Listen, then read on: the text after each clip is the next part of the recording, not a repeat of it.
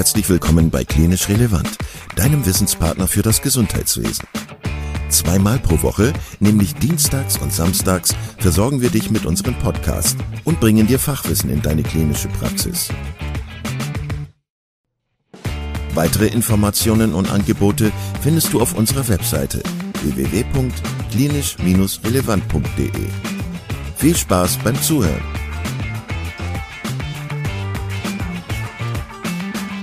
Heute mit Dr. Ahmed El-Kordi zum Thema zerebrale Exekutivfunktionen.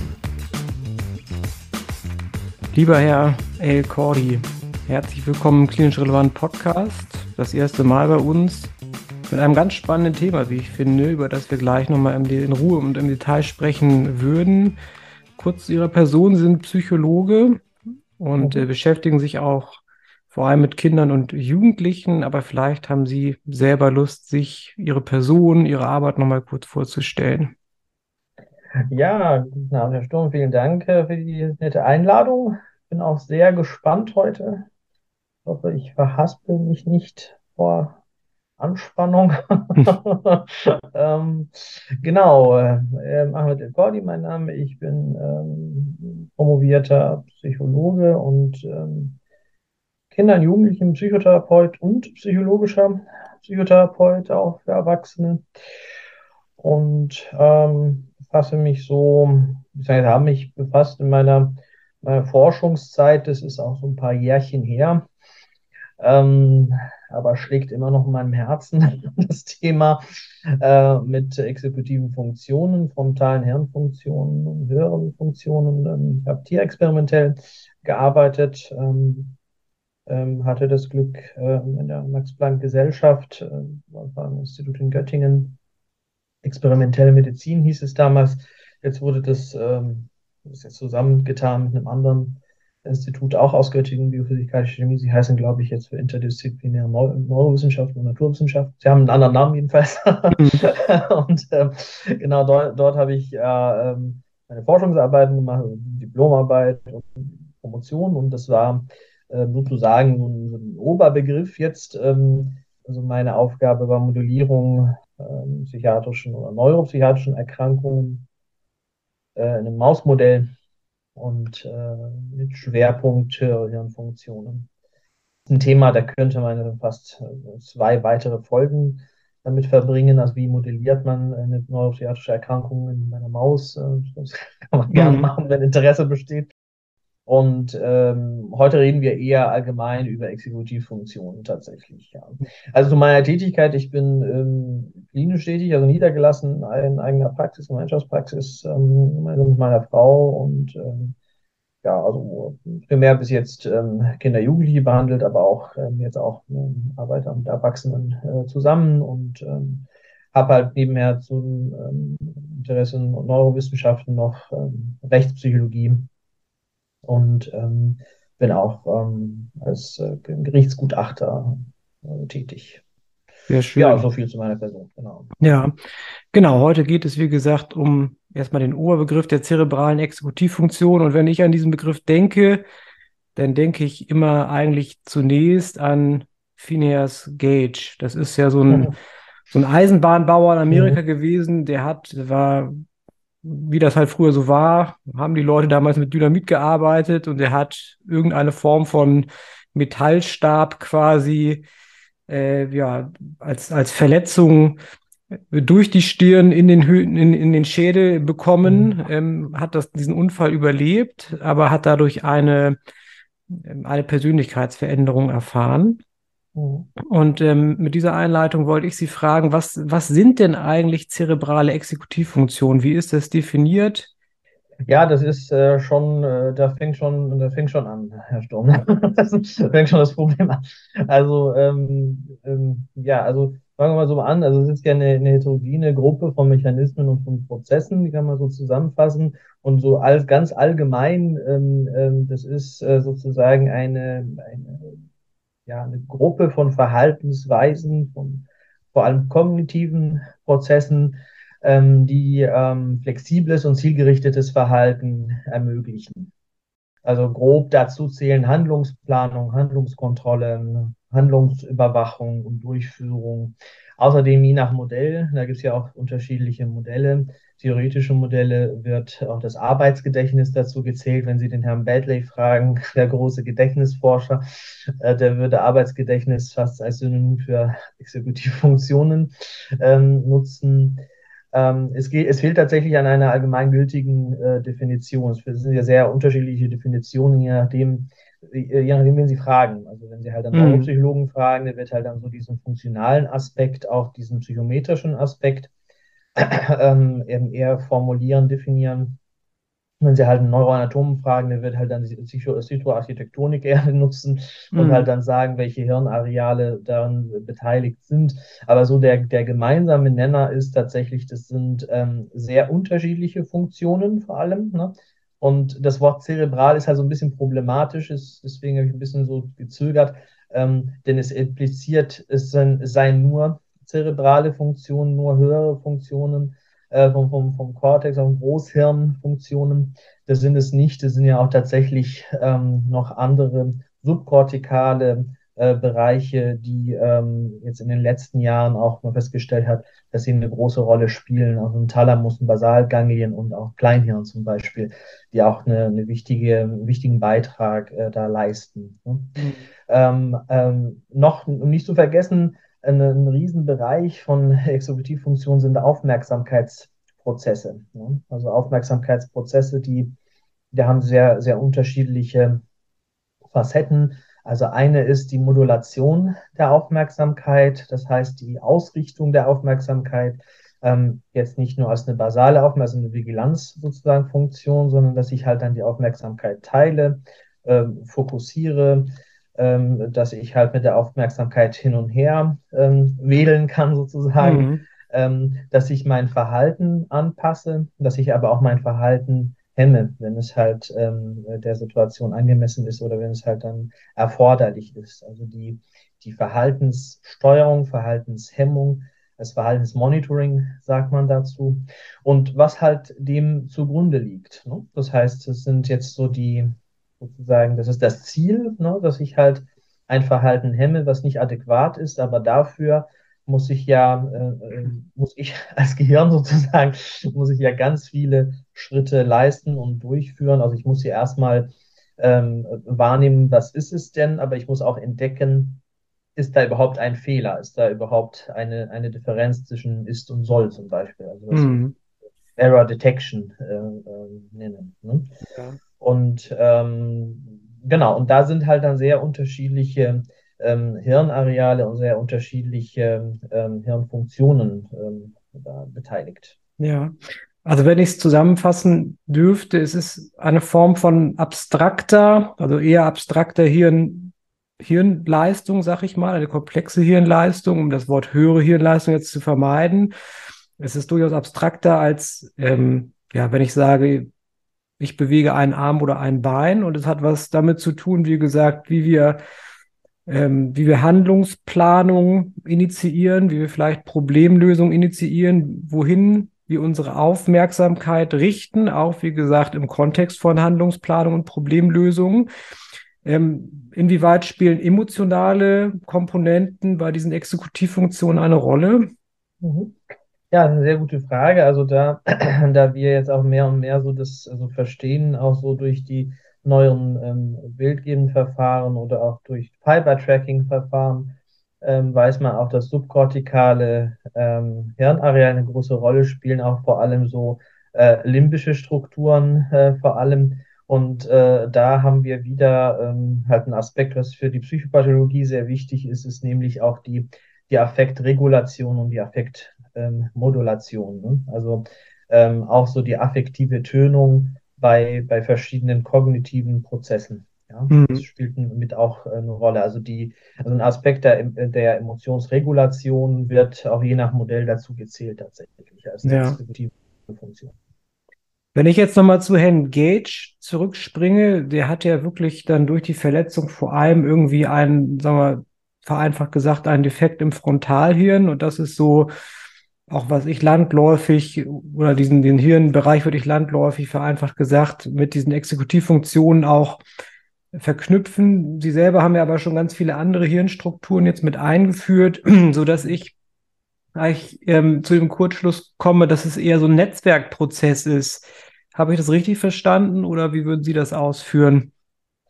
Ja, es ist so, ähm, ähm, also es gibt ja verschiedene Betrachtungsweisen. Ne? Es gibt ja so eine sozusagen so eine, so eine traditionelle Unterteilung, so im, im Schrifttum findet man ja so, so in Lehrbüchern vor allem, da sagt man ja, also es gibt ja so drei Bereiche ähm, des präfrontalen Kortex, also das wäre so ein rein anatomisch und neuroanatomisch vorgehen.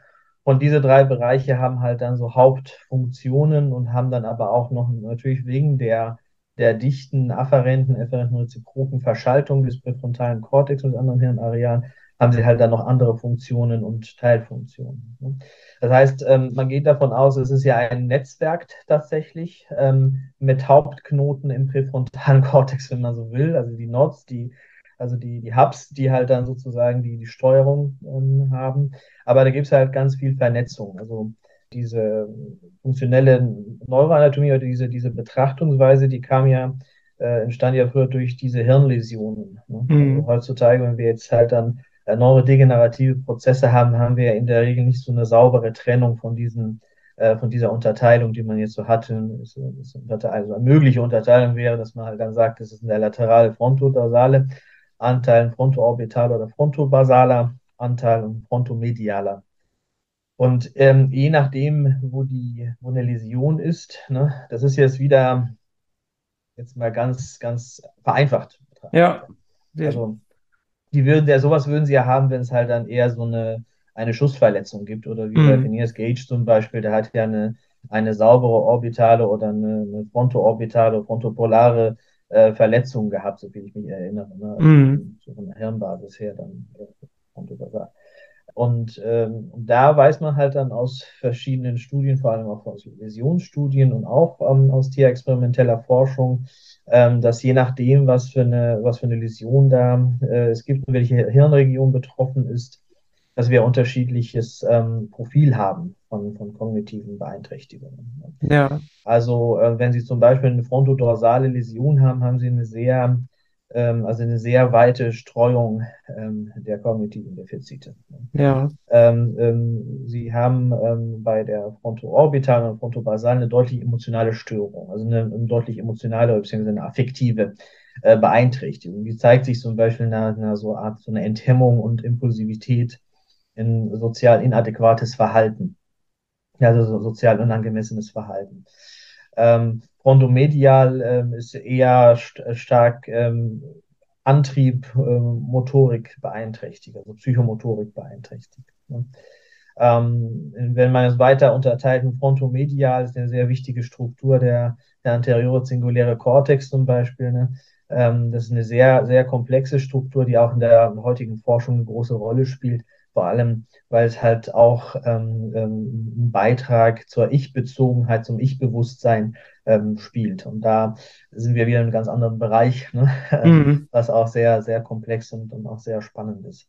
Ja. ja. Also ja, also man kann sagen, es ist halt eine, eine, eine weit ähm, vernetzte Funktion, auch eine weit vernetzte Struktur. Der präfrontale Kortex ist ja sehr weit vernetzt. Ähm, und, ähm, und aber auch, es gibt ja, kann man ja auch das ähm, sehr spezifizieren und halt dann sehr auf die Region ähm, äh, zurückführen. Wenn wir jetzt von diesem neuroanatomischen Ansatz nochmal auf eine klinische Ebene versuchen zu kommen, würde mich interessieren, bei welchen Erkrankungen jetzt zerebrale Exekutivfunktionen gestört sein können. Also Sie haben schon gesagt, also wir haben Schädel-Hirntrauma schon im weitesten Sinne besprochen, mhm. wie gesagt, äh, bei Herrn Gage. Ähm, wir haben schon über neurodegenerative Erkrankungen gesprochen ähm, oder es angesprochen und da auch als Symptom jetzt die soziale Enthemmung genannt, wie es ja auch klassischerweise zum Beispiel bei einer frontotemporalen Demenz auftreten genau. kann. Mhm. Ähm, aber wenn es doch so ein Netzwerkprozess ist, können auch Läsionen, was weiß ich, Schlaganfälle oder sonstige Traumata in diesen Netzwerkstrukturen, die vielleicht neuroanatomisch eher weiter entfernt von diesen präfrontalen Regionen äh, liegen, zu Störungen der Exekutivfunktion führen? Ja, also das ist ähm, gut, das, das Gehirn ist ja enorm plastisch, ne? Also muss man ja auch schauen, äh, äh, wie viel Kompensation da möglich ist. Es sind ja ganz viele Faktoren, die dabei eine Rolle spielen. Wir hatten ähm, früher auch in der Forschungsgruppe auch so, äh, so, ähm, äh, so postnatale Läsionen gemacht, so Kälteläsionen gemacht und auch geguckt, wie sich das halt dann auf andere Hirnareale, das war eine parietale Läsion im Maushirn, wie sich das aber andere ähm, Hirnareale, nicht betroffene Hirnareale, also durch die Läsion nicht betroffene Hirnareale mhm. ausgewirkt hat. Und es zeigte sich ja auch, dass es halt dann eben durch die Projektionsverbindungen, durch die halt dann auch die äh, die, die intrakortikale Verbindung, dass wir da auch eine Beeinträchtigung in anderen Hirnarealen hatten, also funktioneller Natur. Mhm. Ja. Und das, das Gleiche können Sie ja halt auch beim frontalen Kortex haben. Der frontale Kortex hat eine sehr, oder frontale Hirnfunktionen, sage ich erstmal, die müssen nicht exekutiv sein, muss man jetzt an der Stelle sagen, aber frontale Hirnfunktionen haben halt eine, eine Besonderheit, nämlich ähm, da ist der Entwicklungsaspekt ähm, äh, sehr wichtig. Das heißt, die können, ähm, was wir halt äh, so oft äh, also im klinischen, ich habe in der Kinderklinik gearbeitet, in einer neuropädiatrischen Abteilung sehen Sie so Kinder, die äh, äh, früh eine, eine Hirnschädigung hatten, also eine Hypoxie zum Beispiel, kann auch eine, eine Hirnverletzung äh, frühkindlich hatten, äh, mit, einer, mit einem frontalen Schwerpunkt. Äh, die Symptome werden zu in früheren äh, in früheren Jahren gar nicht, gar nicht sichtbar. Ne? Das ist halt so, weil die eben die frontalen Hirnareale erstmal ihre Arbeit, also ihre Aufgabe, dann erst richtig in späteren Jahren aufnehmen. Ähm, in früheren Jahren ist, ist es dann sehr diffus. Da wird halt dann ein anderen, andere Hirnareal übernehmen das oder die Kompensationsmöglichkeit des Gehirns mit anderen Worten ist halt dann stärker. Und wir sehen das halt dann eher Richtung, Richtung Pubertät oder halt in der jungen Adoleszenz, dass da tatsächlich sowohl funktionell als auch psychische ähm, Auffälligkeiten dann auftauchen. Ne? Das heißt, das ist nicht nur die Tatsache, dass es halt eine Läsion in der Region XY ist, auch die Frage, wann ist denn diese Läsion? Und das ist halt ein sehr, sehr spannendes Phänomen, äh, vor allem im präfrontalen Kortex. Wie machen sich denn solche Störungen dann für die Patienten bemerkbar? Über welche Symptome klagen die oder klagt vielleicht eher das Umfeld der Patienten über Auffälligkeiten und der Patient merkt es gar nicht? Ähm, wie ist da Ihre Erfahrung? Also das ist auch sehr unterschiedlich, je nach, nach Äthiopathogenese und die Entstehung der, was für eine Verletzung ist es natürlich und ähm, ähm, was, was für ein Hirnareal ähm, äh, beeinträchtigt ist, auch die Frage, ob es halt auch andere Hirnareale beeinträchtigt sind, die zum Beispiel die Störungseinsicht, die Krankheitseinsicht auch betreffen. Und ob das eine, äh, wie der Verlauf ist. Ja? Also ob das von das jetzt von jetzt auf gleich oder ob es halt sowas neurodegeneratives, progredientes, wo man halt dann sagt, naja, das merke ich eigentlich gar nicht, denn, aber die Umgebung merkt das, das deswegen ist halt die Fremdanamnese ja auch sehr wichtig. Ähm, und das ist halt dann recht, recht äh, unterschiedlich, aber was halt dann häufig ist, dass ähm, äh, die Leute selber merken in der Handlungskontrolle ähm, beziehungsweise in der Handlungsplanung, ne? also halt, dass sie halt dann ähm, einfach ein, zum Beispiel eine Einkaufsliste, Einkaufsliste, nach einer Einkaufsliste einkaufen gehen zum Beispiel, dass sie halt dann selber merken, also ich, äh, ich weiß gar nicht, wo ich anfangen soll. Ne? Das hat mhm. eine gewisse Desorganisation eben ähm, sich, äh, sich zeigt. Andere Störungsbilder, andere Symptome werden ähm, erst subjektiv gar nicht benannt, aber die werden halt dann eher von außen beobachtet. Ne? Dass man halt dann äh, sagt, ja, der war zum Beispiel früher ähm, sehr, sehr flexibel. Mhm. Ja, da war halt ein, so eine gewisse, so eine gewisse kognitive Flexibilität oder so eine, eine gewisse auch ähm, Verhaltensflexibilität, ja. Also ähm, der konnte halt mit ähm, Planumstellungen klarkommen. Das war gar kein Problem für ihn. Und jetzt ist er halt sehr rigide. Verhalten zum Beispiel. Ja. ja. Oder ähm, dass man halt dann selber merkt, oder was halt auch eher die anderen, also die Lebenspartner merken, äh, diese Impulskontrolle. Ja? Dass man sagt, ja, also der konnte ja früher seine Impulse sehr gut kontrollieren, war sehr, wird auch gleichgesetzt mit Geduld, also war sehr geduldig und jetzt ähm, äh, posiert das halt dann so aus ihm raus. Ja. ja. Ähm, das sind halt so solche, solche Sachen, die die Leute dann eher beschreiben können. Natürlich bei stärkerer Hirnschädigung ähm, und wenn es halt dann auch besser quantifiziert ist. Ja, da gibt es ja heutzutage auch recht gute ähm, Testbatterien für Frontalernfunktionen weiter, darüber sprechen wir noch bestimmt.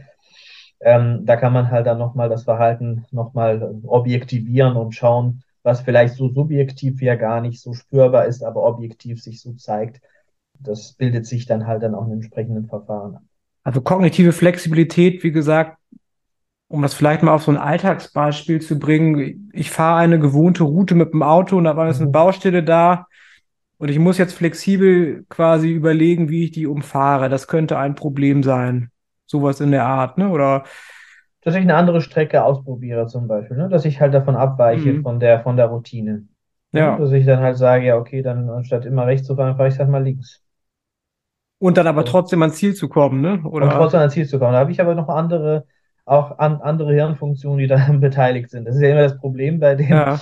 bei dem Thema, dass ähm, muss dann immer schauen, sind es eigentlich die anderen Hirnfunktionen, die beeinträchtigt sind, oder, oder ist es wirklich diese höhere ähm, Hirnfunktion? Ne? Ich muss ja, um von A nach B zu kommen, muss ich ja auch die Fähigkeit zu haben, ähm, räumlich zu navigieren. Ne? Mhm. Also halt dann auch mich orientieren, im Raum orientieren zu können. Das ist ja auch eine Gedächtnisfunktion zum Beispiel. Ne? Ja. Das ist ja auch eine Lernfunktion wiederum. Ja?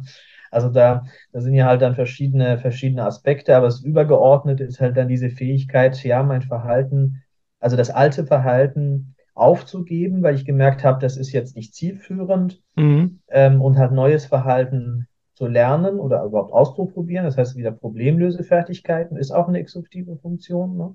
Das heißt, mhm. wie finde ich überhaupt raus, was ist jetzt der richtige Weg? Zum Beispiel, ja. Jemand, der darin ein Problem hat oder eine, der eine Beeinträchtigung hat, der, ähm, der würde einfach wahllos ähm, rumirren. Also der, ja. wird, der wird jetzt nicht irgendwie äh, zielgerichtet ähm, einen Lösungsweg äh, sich aussuchen und halt dann den besten Weg dann äh, tatsächlich verwirklichen. Und wenn wir in diesem Bild nochmal bleiben, wir hätten ja auch gesagt, auch die, die Aufmerksamkeit kann ein Problem werden, sich überhaupt quasi äh, mit einer gerichteten Aufmerksamkeit in den Straßenverkehr zu begeben, ne? Kann ja durchaus schon ein Problem sein, ne? Also. Ja, genau. Also, äh, aber es heißt auch wieder die Frage, ist es die, ist es, ähm, ist es wirklich eine, eine, eine Störung der Aufmerksamkeit? Also, mhm. oder ist es halt dann einfach auch eine, ähm, also vor allem bei älteren Patienten haben wir ja dieses, äh, diese Fragestellung ja auch so im, im Straßenverkehr. Ne? Ist es eine Störung oder ähm, ist es ja noch im Rahmen des Normalen, des Tolerierbaren? Ja. Also, naja. ja, das ist halt dann auch, je nachdem, was für einen Aspekt man da wählt und jetzt äh, was für Kriterien man da hat, ja. Also. Sind ja auch fließende Grenzen häufig, ne? Ja, was was ja, ist also krankhaft also, und ja. Ja. ja. Also, ja. ja, genau, aber es gibt ja ähm, also in der, das Problem ist ja halt, ähm, wie gesagt, wenn sie, wenn sie halt dann ein, sagen wir mal, hat einen Unfall und äh, das ist eine klare Verletzung, da hat man halt ein Vorher-Nachher. Man kann ja sagen, okay, mhm. das war das sozusagen das prämorbide Funktionsniveau, ne? Und dann mhm. kann man es halt dann ermitteln und da ist es halt dann eher so deutlicher. Das ist was anderes als halt so ein langwieriger Prozess, ähm, was halt dann Jahre dauert, wo es halt dann so nach und nach abbaut, wo man jetzt dann nicht merkt, okay, ist es jetzt normale Alterung, ist es halt normale Veränderung, ist es oder ist es was wirklich was Krankhaftes? Mhm. Ja, und wenn ich Sie richtig verstanden habe, wie gesagt, nicht immer ist eine, ein, eine, eine Störungseinsicht da und auch nicht zwingend immer ein Leidensdruck seitens des Patienten. Beides kann fehlen, ne? Genau. Das haben wir ähm, äh, bei demenziellen äh, Prozessen auch so oft, ähm, aber, aber auch bei, bei anderen und vor allem jetzt in meinem Bereich bei anderen psychischen Erkrankungen. Ne? Mhm. Das sind dann so, dass die ähm, also dass äh, die, die Krankheitseinsicht halt dann eben nicht gegeben ist oder der Leidensdruck, der subjektive Leidensdruck nicht gegeben ist, oder der Leidensdruck der anderen vielleicht. Ne? Das ja dann mhm. sagen, ja, das, das ist ja dann jetzt nicht mehr auszuhalten, du bist ja total total impulsiv und ähm, du kannst, äh, das, man kann mit dir ja gar nichts mehr unternehmen, bist ja gar nicht spontan zum Beispiel. Das muss ja alles ganz penibel geplant werden und, ähm, und solche Sachen. Ne? Oder wenn jemand halt im Sozialverhalten sehr auffällig ist, mhm. Ähm, da gibt es ja auch ähm, einige Fall, Fallvignetten über Patienten mit ähm, so Multipler Sklerose tatsächlich, wo es halt eine Persönlichkeitsveränderung ist, ähm, aufgrund halt der, äh, des, des Läsionsortes im, im frontalen Kortex und bestimmten frontalen Arealen, die halt dann dazu führen, dass die, die Persönlichkeit sich verändert, so eine Wesensänderung. Ne? Ja. Dass die Person halt dann zunehmend, ähm, ja, also von, von, von außen betrachtet so merkwürdig wird. Mhm. Jetzt äh, haben wir schon gesagt, also ein wesentlicher Teil der Diagnostik ist halt die Anamnese und vor allem die Fremdanamnese und sicherlich mhm. auch sowas wie die Verhaltensbeobachtung des Patienten ja. im Alltag. Und Sie haben auch schon selber gesagt, es gibt standardisierte Tests auch, um sowas zu erfassen. Ist so eine Testbatterie was für einen Fachmann, also für einen psychologisch, psychotherapeutisch vorerfahrenen Behandler oder kann das auch ein Hausarzt machen? Ja, da muss ich selber tatsächlich immer nachschlagen, nachschauen. Es ist, ähm, wie, wie soll ich das beantworten?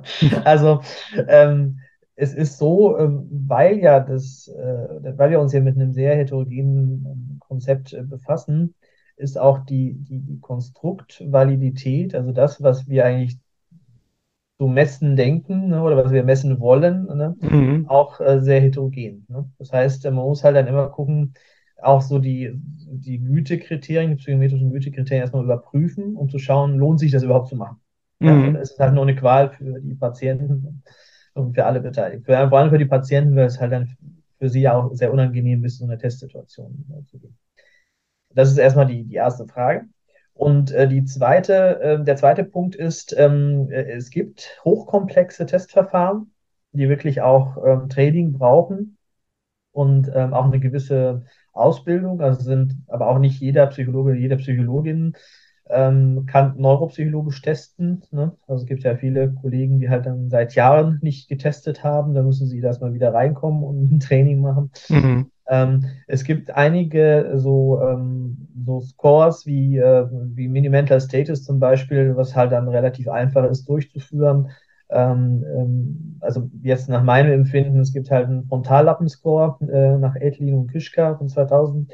Äh, da sind äh, ein paar Fragen, überprüft man halt ähm, äh, Vorhandensein von bestimmten Funktionen und vergibt halt Punkte.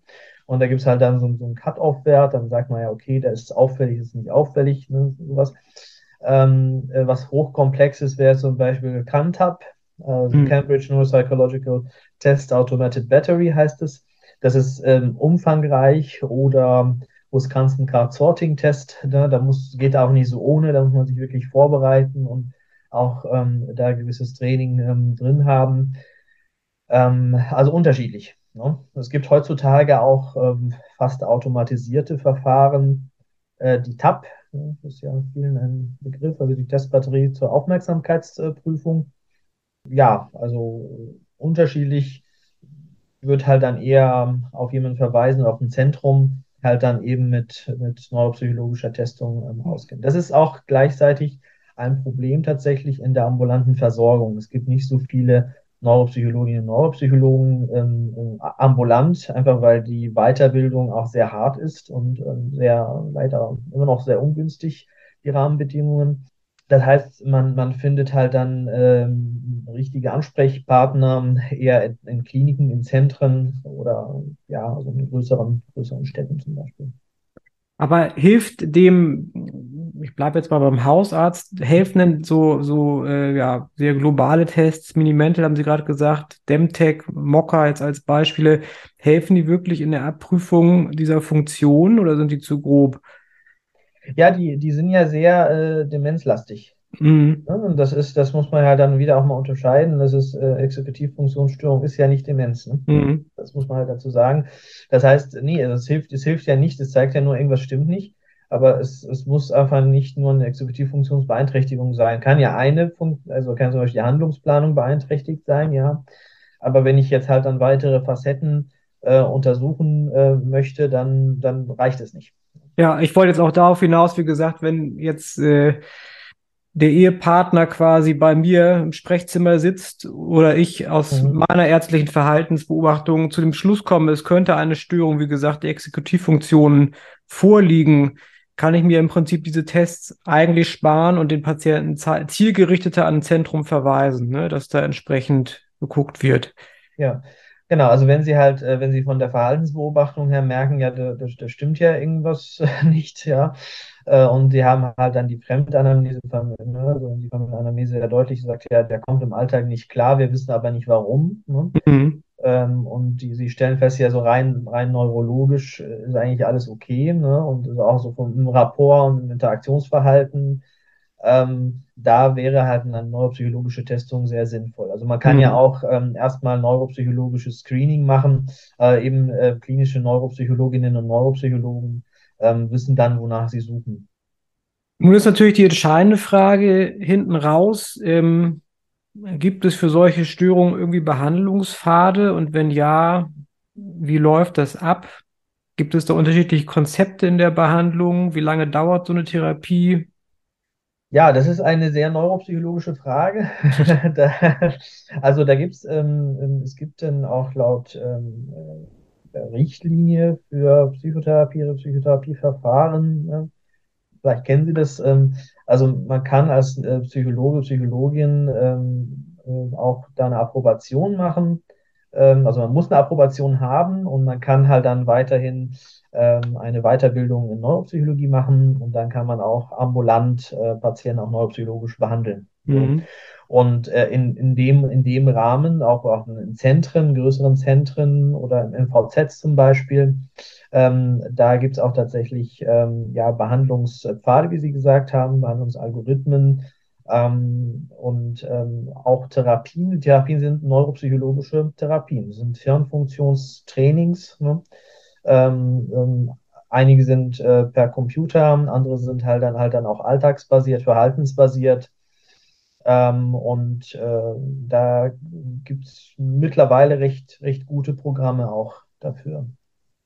Worauf zielen die denn ab? Haben die irgendwie so einen Pro Aspekt der Problemlösung oder der trainieren die kognitive Flexibilität, wie gesagt, um, um solche ja, Muster, ich sag mal, zu stärken oder vielleicht auch wieder zu gewinnen? Oder wie muss ich mir das vorstellen? Ja, das ist, das ist halt sowieso die Frage der Neuropsychologie, Restitution ne? Ähm, oder Kompensation. Was ist da, was ist da machbar, was ist da möglich? Und das wird ähm, in der Diagnostikphase ja so entschieden. Ne? Was, mhm. was ist denn da für diesen Patienten unter diesen Umständen ähm, der richtige Weg? Also da. Also eine sehr individuell gestaltete Therapie. Genau, ja, es geht, geht ja gar nicht, gar nicht anders. Ne? Mhm. Man muss ja dann schauen, äh, sind noch andere ähm, Hirnfunktionen beeinträchtigt. Ähm, ähm, es gibt ja, es gibt ja selten, wie gesagt, diese, diese so eine reine exekutive oder disexekutive Störung oder disexekutives Syndrom sozusagen. Mhm. Ähm, äh, das gibt es ja halt nur, wenn sie wirklich eine, eine sehr isolierte Hirnverletzung haben, wo man sagt, ja, okay, ist der präfrontale Kortex davon betroffen. Äh, in der Regel sind halt ja noch andere, vielschichtigere äh, Themen, was halt dann begleitend oft dazu kommt, sind auch affektive Störungen, eine Depression zum Beispiel, die halt dann auch die Umsetzung der Therapieempfehlungen erschwert. Ne? Ja. Und ähm, das ist halt dann oft ähm, das, das Problem im Alltag, dass äh, die Patienten halt auch eine interdisziplinäre Behandlung benötigen. Also nicht nur eine neuropsychologische, neurologische, ähm, sondern auch vielleicht auch psychotherapeutische, vielleicht auch eine physiotherapeutische oder ergotherapeutische Behandlung. Aus der Forschung, also neueren Forschung weiß man, dass Bewegung tatsächlich und auch eine ganz bestimmte, also bestimmtes Schema von Bewegung ähm, eine aerobe Bewegung ähm, sehr förderlich ist, auch für die Neurogenese und äh, hat neurotrophe ähm, äh, Wirkung, ne? auch, auch im höheren Alter. Von daher ist es nicht nur eine also ein Training im Sinne von einem Hirnfunktionstraining, sondern ist auch tatsächlich ein Körper, körperliches Training. Mhm. Ja, also so ähm, gibt ja Studien, die zeigen, ähm, das Walking zum Beispiel bei älteren Patienten, also sowohl äh, mit einer Hirnschädigung, aber auch ohne Hirnschädigung, ähm, dass das auch die Gedächtnisleistung deutlich ähm, verbessert. Es muss halt halt nur lang genug sein. Ne? Und da gibt es verschiedene Schemata, verschiedene äh, Behandlungsprotokolle tatsächlich. Ne? Das finde ich sehr schade, dass es ähm, ähm, nicht so weit bekannt ist. Ja, also man mhm. sagt ja immer, Bewegung tut gut, ja, so im Sinne von, ja, das tut dir gut und ist gut für Herz-Kreislauf und so weiter. Aber es ist auch tatsächlich neuroprotektiv und auch ähm, ähm, hilft auch bei Hirnschädigungen, auch in gegendemenziellen Prozessen. Also wenn ich Sie wieder richtig verstanden habe, ist es eine sehr individuelle Therapie, in der Regel von komplex vorerkrankten Patienten, zum Beispiel nach Schädel-Hirntrauma etc. pp wo man halt entsprechend viele Komorbiditäten mit berücksichtigen muss und auf ein multidisziplinäres Team setzt. Das impliziert dann letztlich ja auch schon, dass ein Zentrum da wahrscheinlich der richtige Ansprechpartner ist und es eben kein, keine Einzelkämpferbehandlung ist sozusagen. Und weil es, ja, wie wir jetzt gerade gehört und ausgeführt haben, doch so unheimlich verschachtelte und komplexe und in sich ineinandergreifende Prozesse sind, sind das ja in der Regel auch längerfristige Therapien. Ne? Also da sprechen wir über Monate und oder vielleicht auch Jahre in in denen jemand in Behandlung ist. Ja, also ähm, ich habe leider Patienten in der Hinsicht nicht begleitet, also rein so neuro, neuropsychologisch ähm, ähm, rein begleitet. Ähm, aber die äh, von, von der Materie her muss es ja auch halt dann auch lang, lang sein. Ne? Weil es geht mhm. ja nicht nur darum, ähm, dass sie diese Funktion wieder, dass die Funktion wieder wiederhergestellt wird. Also manchmal kann die ja gar nicht wiederhergestellt werden. Dann geht es ja halt dann auch darum, rauszufinden, ähm, was ist jetzt, äh, was ist jetzt wichtig und mit, mit wie viel Funktionsrest kann die Person denn leben und äh, sich dem auch anpassen. Ne? Ja. Und ähm, das muss, da müssen auch verschiedene Berufsgruppen auch dabei äh, integriert sein. Das kann man nicht als Einzelpraxis äh, machen. Ja. Also es wäre schön, wenn, weil einfach das ist, dann würde der, der Grundversorgung äh, zugutekommen. Ja. denke ich, vor allem im ländlichen Gebiet. Ne? Also also ich kenne viele ähm, Patienten im höheren Alter, die ähm, ähm, ja, also neuropsychologische Auffälligkeiten haben, äh, die tatsächlich die weitere Behandlung äh, auch beeinträchtigen ne? und die mhm. eigentlich neuropsychologische Therapie brauchen. Ähm, aber das wird halt eben nicht angeboten oder das wird nicht vergütet. Also selbst wenn ich das jetzt in meiner Praxis machen würde, ähm, ich kann es ja nur machen, wenn ich ähm, zertifizierter klinischer Neuropsychologe bin ja. ähm, und ähm, muss halt das eben auch dementsprechend nachweisen. Ähm, und das nächste Zentrum ist, weiß ich nicht, 60, 60 Kilometer entfernt oder 70 Kilometer entfernt. Ne? Das ist dann halt natürlich schwierig. Ne? Unser Hausarzt oder Neurologe vor Ort sagt, ja gut, was soll man halt machen? Ne? Das ist bestimmt ein Problem. Ne? Das ist ja ganz häufig so, dass äh, Versorgungsstrukturen fehlen. Mhm. Uns geht es ja manchmal auch erstmal nur darum, die Sinne zu schärfen, ein Problem vielleicht erstmal zu skizzieren, ähm, dass auch ähm, ja jeder Kollege oder jede Kollegin erstmal daran denkt, dass es sowas gibt und vielleicht nochmal einen Impuls bekommt, entsprechende Patienten überhaupt weiter zu vermitteln. Ich selber arbeite ja auch in der Neuromedizin und ähm, vieles von dem, was die jetzt ausgeführt haben, spielt in der klinischen Routine ja häufig gar keine Rolle, muss man sagen. Ne? Insofern ähm, ist sowas natürlich immer ganz hilfreich. Ja, lieber Herr El Cordi, das war ein sehr, sehr spannendes äh, Gespräch, bei dem ich selber wieder auch viel gelernt habe über ein durchaus komplexes Thema. Und wir haben uns im Prinzip gerade schon zu einer zweiten äh, Folge verabredet, wollen da noch weiter sprechen über ja, die Psychopathologie exekutiver Funktion im Kontext von äh, psychiatrischen Erkrankungen. Und Sie haben auch angerissen, dass man letztlich auch präventiv arbeiten kann. Ähm, das halte ich für extrem wertvoll und dementsprechend freue ich mich schon auf unser nächstes Gespräch. Danke, Herr Stumm, ich freue mich auch und äh, vielen Dank. Es war sehr nett und sehr, äh, sehr erfrischend mit Ihnen zu reden. Alles klar. Vielen Dank, dass du heute wieder zugehört hast und unser Gast gewesen bist. Wir hoffen sehr, dass dir dieser Beitrag gefallen hat und du etwas für deinen klinischen Alltag mitnehmen konntest. Wenn dem so sein sollte, dann freuen wir uns sehr über eine positive Bewertung bei Apple Podcasts. Falls du Lust hast mitzumachen und es einen Themenbereich gibt, in dem du dich besonders gut auskennst, dann melde dich doch gerne unter kontakt@klinisch-relevant.de. Gleiches gilt, wenn du Themenvorschläge oder konstruktive Kritik für uns hast. An dieser Stelle auch der Hinweis auf unseren Newsletter, den du unter www.klinisch-relevant.de abonnieren kannst und der dich immer auf dem Laufenden hält. Wenn du dich für unseren Newsletter einträgst, bekommst du einen 5-Euro-Gutschein, mit dem du in unserer Fortbildungsakademie einkaufen kannst. Wir wünschen dir jetzt bis zum nächsten Mal eine gute Zeit und freuen uns, wenn du bald wieder einschaltest. Pass auf dich auf, bleib gesund. Bis zum nächsten Mal. Ciao.